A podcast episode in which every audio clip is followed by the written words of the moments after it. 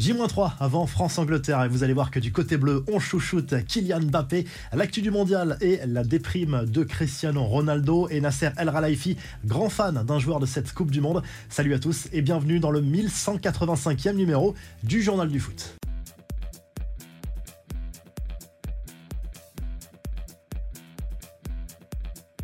L'actu des Bleus, pas d'inquiétude au sujet de Kylian Mbappé. Le staff médical de l'équipe de France se veut rassurant au lendemain de l'entraînement collectif manqué par l'attaquant de l'équipe de France. C'est un protocole classique de récupération selon le staff médical. Il y a eu une longue discussion entre le joueur Didier Deschamps et le staff médical et décision a été prise de ménager Kylian Mbappé à quelques jours de ce France-Angleterre. Ce sera samedi en quart de finale de la Coupe du Monde. Guy Stéphane, lui, l'adjoint de Didier Deschamps, était en conférence de presse. Il a notamment évoqué le cas de Karim Benzema qui soi-disant plombait un peu l'ambiance au sein de l'équipe de France avant son départ sur euh, blessure. C'est totalement faux selon euh, Guy Stéphane. Et concernant l'avenir de Didier Deschamps au poste de sélectionneur de cette équipe de France, on rappelle qu'il est sous contrat jusqu'à la fin de cette euh, Coupe du Monde. Et eh bien Noël Legrette souhaite prolonger le contrat de Didier Deschamps, surtout si les Bleus vont en demi-finale minimum de cette Coupe du Monde. Cela mettrait fin à la rumeur Zinedine Zidane à la tête des Bleus.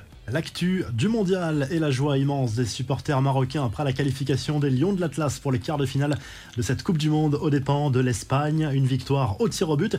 Yacine Bounou a été énorme, le gardien du Maroc et le héros de cette qualification.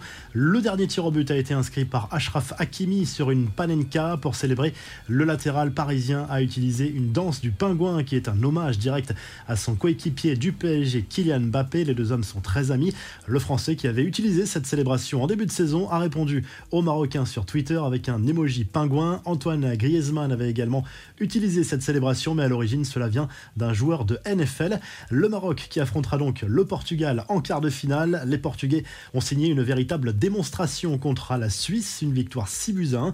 Le héros du match se nomme Gonzalo Ramos, auteur d'un triplé et d'une passe décisive. Cristiano Ronaldo, lui, était sur le banc au coup d'envoi et forcément, ça fait beaucoup parler. Fernando Santos a nié tout problème avec sa star il n'y a aucun problème, nous sommes amis depuis de longues années, ces choses ne nous affectent pas. Il a montré le bon exemple comme un grand capitaine, a expliqué le sélectionneur portugais. En tout cas, le clan Ronaldo fait bloc, présente en tribune. Georgina, la compagne du quintuple Ballon d'Or, a fait part de sa déception concernant l'absence de CR7 au coup d'envoi. Les supporters n'ont pas cessé de te réclamer et de crier ton nom, a lâché Georgina Rodriguez sur les réseaux sociaux. Grosse colère de l'une des sœurs de l'ancien joueur de Manchester United également. C'est une honte d'humilier un homme qui a tant donné, à lâcher cette dernière en s'en prenant clairement au sélectionneur du Portugal. Allez, on passe aux infos et rumeurs du mercato, toujours concernant CR7, le démenti de la star portugaise. Ce dernier nie tout accord avec le club saoudien d'Al Nasser, alors que la presse espagnole est persuadée du contraire. Non, ce n'est pas vrai, a simplement lâché le quintuple ballon d'or en zone mixte. Affaire à suivre. Et le PSG va-t-il se positionner sur Jude Bellingham, auteur d'une belle Coupe du Monde avec l'équipe d'Angleterre?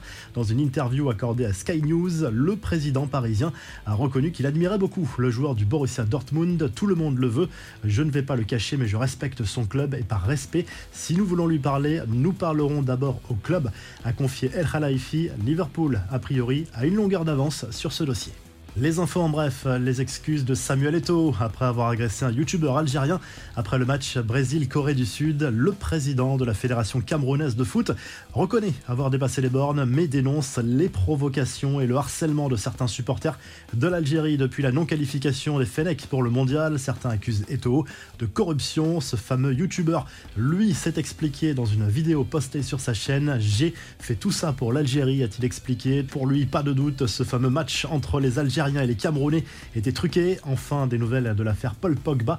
Biram D, désigné comme le fameux marabout de l'affaire des extorsions dénoncées par le joueur, s'est exprimé auprès du journal Le Parisien. Il dément les accusations de Mathias Pogba sur un supposé maraboutage de Kylian Mbappé et rappelle que la seule victime dans cette histoire est le milieu de terrain de la Juve qui a été séquestré et menacé. La revue de presse, la joie des Marocains ce mercredi au lendemain de la qualification pour les quarts de finale de ce mondial, qualification historique parce que c'est la première fois qu'un pays du Maghreb jouera les quarts de finale d'une Coupe du Monde, une qualification fêtée un peu partout dans les grandes villes du Maroc mais aussi dans les grandes villes françaises. Bravo à la communauté marocaine, forcément très heureuse de cette qualification.